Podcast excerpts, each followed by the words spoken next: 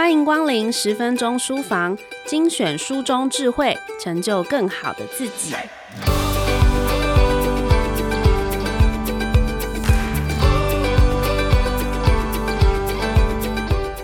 你听过妥瑞症吗？你身边曾有妥瑞症的朋友吗？妥瑞症是一种神经发展性疾病，在台湾每两百个孩子之中就有一个人罹患妥瑞症。而妥瑞孩子变成大人后，大约只有三分之一的人状况会减缓。他们可能会频繁地眨眼睛、眉毛抽动、扭动脖子、蠕动身体、挥舞双手。这些无法控制的行为，却是妥瑞人的生活日常。十岁确诊罹患妥瑞的曾崇玉，国中阶段曾因为同学的恶作剧，从学校四楼纵身一跃，想要一了百了。但苍天让他活了下来。现在的他不仅是总统教育奖得主，拿下了国内外共两个硕士学位，还累积了超过六百场的生命教育跟特殊教育演讲，不间断地分享生命经验。现在更朝向双博士的道路持续前进。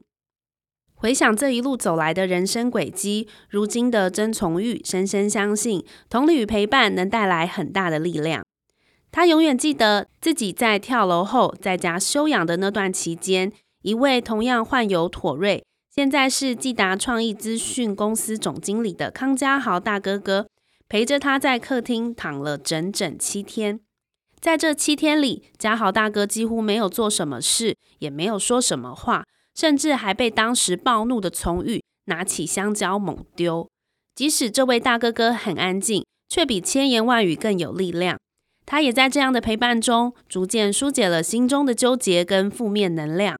现在回想起那段艰难的时光，他的心中依旧充满了感谢。如今，距离当年黯淡无光的中学时代，时间早已超过十五年。现在的他，不免仍持续经历着生命里的各种跌宕与波折，有时也难免会感到沮丧与失落。但是，重生后的从玉有个期盼。就是希望让更多人可以了解妥瑞，合宜的应对，让可以避免的遗憾或悲痛不再上演，也希望能激励更多和他有类似境遇的孩子与家庭。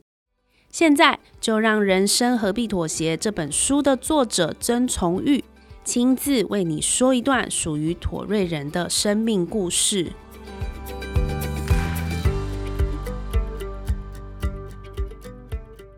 妥瑞症在台湾的盛行率不算低，大约每两百个孩子就会有一个孩子罹患妥瑞症。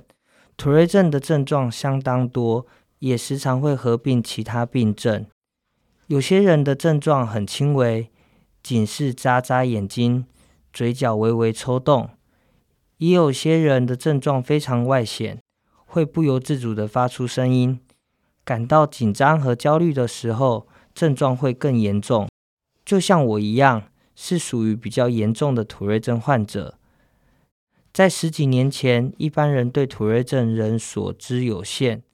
我的症状从一开始无法控制的眨眼睛、眉毛抽动，随着时间经过，逐渐又发展成扭动脖子、滑稽的蠕动身子，像九官鸟一样模仿别人说话。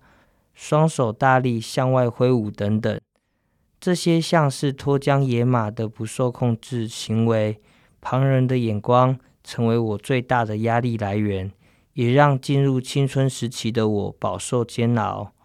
我还记得在家族聚会上，看着各路长辈心情沉重讨论着我的状况时的情景，当下真的感觉自己就像是个没有人要的小孩。我怎么这么糟糕？怎么会让家人这么丢脸？幸运的是，我的爸爸和妈妈非常的支持我，也总是全心全意的照顾我。我知道有非常多土瑞症孩子的家长会选择尽量让孩子待在家里，能不出门就最好不出门。但爸爸对我则是采取完全相反的方式，甚至有好几次在我症状最严重的时候。他都坚持要在那个当下带我出去。爸妈在面对外人时所展现出来的态度，影响我很深。爸爸从来不会害怕带我出门，就算路人一直看着他，甚至指着他的鼻子要他管管自己的孩子，他也毫无畏惧。他不要我以妥瑞症为耻，而是要我想办法突破困难，在社会上找到自己的位置。记得有一次，爸爸竟然在我症状严重的时候带我去吃铁板烧。没错。就是那种所有人会围成一圈，坐在圆桌子前面，彼此距离很近的铁板烧店。在我怪吼怪叫的时候，坐在我旁边用餐的人开始面露不悦，表现出防备的姿态。这时候，爸爸转过身，用温和、坚定且相当自然的语调，仿佛我的症状完全不是什么大事的语气，告诉对方：“我的孩子有妥瑞症。”不会伤害你，这不是他愿意的。希望你可以了解。我遇过许多妥瑞症孩子的家长，连自己都很害怕带孩子出门，他们怕丢脸，甚至频频对人道歉。不好意思，我的孩子就是有妥瑞症，我们也没办法，也很无奈啦。用卑微的语气四处道歉，孩子在旁边听久了，也会开始认为自己是个累赘。造成爸妈的困扰，但我的爸爸却采取完全相反的做法。他总是告诉我，如果因为症状不舒服就想窝在舒服的环境里，那么你永远都只能这样。因此，当我症状严重时候，爸爸反而会开车带我到人多又嘈杂的地方。当我因为人多症状严重而大吼大叫，必须面对别人不友善的眼光时，爸爸会告诉我：“你的机会来了，你要去告诉别人你怎么了。”他没有因为我有妥瑞症就允许我用这个借口待在家里，反而是一遍又一遍地告诉我：“如果你一直不敢走出去，以后要怎么独立呢？”对我而言，主动告诉别人我有妥瑞症。是重建自信心很重要的开始。我还是有非常严重的自卑感和不安全感。面对某种特定的场合，某些类型的人，也还是会让我全身紧绷。但我很清楚，如果我不为自己说话，也没有人会为我说话。在念大学的第一堂通识课，我决定发给同学事先印好的 A4 海报，并且站起来。告诉大家，我有妥瑞症。记得当时我还在没有人看到的地方，猛捏大腿，告诉自己要勇敢，要坚强，不要害怕告诉大家有妥瑞症。但有了第一次站上台说出自己症状的经验后，后来我陆续在很多堂课都做了同样的倡议。我一边发抖，一边向同学解释自己的症状。很谢谢当时的老师以及给我鼓励的同学，一点一滴为我建立信心。曾经有一次，我因为太紧张发了太多海报，没想到当同学回传给我的时候，我竟然瞥见其中一张海报上画着小小的笑脸，旁边还写着一句“加油”。看到的当下，我真的很想哭。这样一点点的回馈，都是支持着我继续前进、继续为自己努力的莫大鼓励。我发现，当我接纳自己的妥瑞症，也就越来越不会为自己的症状感到抱歉。我当然不愿意打扰到别人，但当症状比较严重而惊扰到身边的人时，我不会再用那卑微到不行、仿佛都是我的错的态度来表达。反而是会温和有礼的告诉对方：“你好，我有妥瑞症，所以会不由自主的发出一些声音。假使打扰到你，不好意思。”除此之外，我也慢慢学会运用一些方法，让不认识的人了解我的情况。过去，当身边的人因为我的症状感到不舒服，对我有些负面的言语，或行为时，我只知道强硬的和对方理论。我就是有妥瑞症啊，我有身心障碍证明，我又不是故意的，你们为什么要这样对我？虽然这样的回应通常能让对方立刻闭嘴，但却无济于事，甚至还有可能会加深社会对土瑞症的负面观感。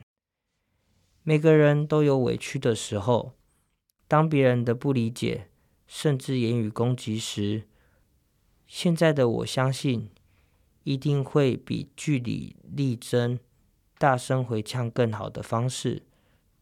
如今的我不再低声下气道歉，甚至还很乐意解释自己的状况，或是用点小聪明化解当下不自在的场面，比方说。几个月前，我在社区地下室停好车后，正准备搭电梯回家。当天我的症状比较严重，就在我频频发出怪声时，走在我旁边的女生也变得很紧张、很警觉的拿出手机，假装拨打电话。我听到她和电话另一端的那位朋友约好了，等会要见面。为了不让她担心或害怕。同时也顾虑，如果我突然上前和他说话，可能吓到他。于是我也拿出了手机，假装打电话给我的朋友，告诉对方今天不晓得为什么症状好严重，我的妥瑞症让我好焦虑，等等到家再跟你聊哦。就在我结束这通根本不存在的电话之后，这个女生很明显的卸下了心防。变得比较轻松，不再那么紧张，我也松了一口气。也许我说的话还是差不多，但心态上的差异让结果有很大的差别。我希望用这样的方式，让更多人明白妥瑞症患者的困难，即便我们和一般人不一样。我还是可以用充满善意的态度彼此包容，让社会对特殊族群能有更多的理解。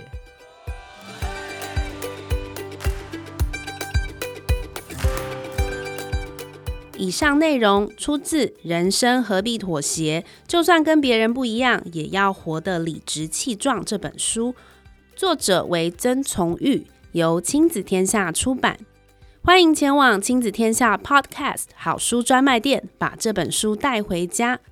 除了今天介绍的好书外，十分钟书房过往为大家朗读过的好书，书籍连结都在节目资讯栏中。亲子天下 Podcast 谈教育，聊生活，开启美好新关系。欢迎订阅收听 Apple Podcast 和 Spotify，给我们五星赞一下。也欢迎在许愿池留言回馈，我们下次见。